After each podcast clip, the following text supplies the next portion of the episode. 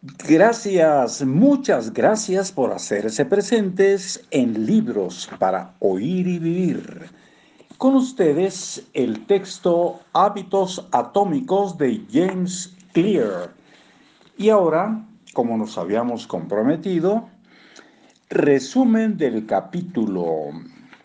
Los hábitos son el interés compuesto de la superación personal. Trabajar para lograr ser un 1% mejor cada día cuenta mucho a la larga. Los hábitos son una espada de doble filo. Pueden trabajar a tu favor o en contra tuya. Por este motivo, entender los detalles es indispensable. Los pequeños cambios con frecuencia parecen no tener ningún efecto hasta que logras cruzar un umbral crítico. Los resultados más poderosos de cualquier proceso acumulativo suelen retrasarse. Debes aprender a ser paciente. Un hábito atómico es un pequeño hábito que forma parte de un sistema más complejo. De la misma manera en que los átomos son los ladrillos de las moléculas. Los hábitos atómicos son los ladrillos de los resultados excepcionales. Si quieres mejores resultados, olvídate de fijar metas. En lugar de eso, concéntrate en tu sistema. No te elevas al nivel de tus metas, desciendes al nivel de tus sistemas. Y ahora por aquí nos vamos con el número 2. Seguramente se refiere a capítulos, el capítulo 2. La manera en que tus hábitos moldean tu identidad y viceversa.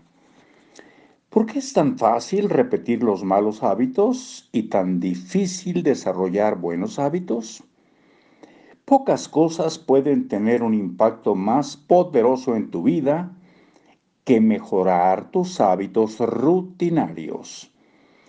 A pesar de esto, es muy probable que el año entrante, por estas fechas, te encuentres repitiendo las mismas rutinas en lugar de estar haciendo algo mejor. A veces tenemos la impresión de que es demasiado complicado mantener un buen hábito por más de unos días ello a pesar de nuestro más sincero esfuerzo y de los ocasionales estallidos de motivación. Los eh, buenos hábitos como hacer ejercicio, meditar, diseñar un diario y cocinar parecen funcionar por un día o dos, pero después se vuelven una molestia. Sin embargo, en vez de que tus hábitos estén arraigados, parecen quedarse contigo para siempre, especialmente los que no queremos. A pesar de nuestras buenas intenciones, los hábitos poco saludables como comer comida chatarra, ver demasiada televisión, aplazar las obligaciones y fumar dan la impresión de ser imposibles de romper. Cambiar tus hábitos es desafiante por dos motivos.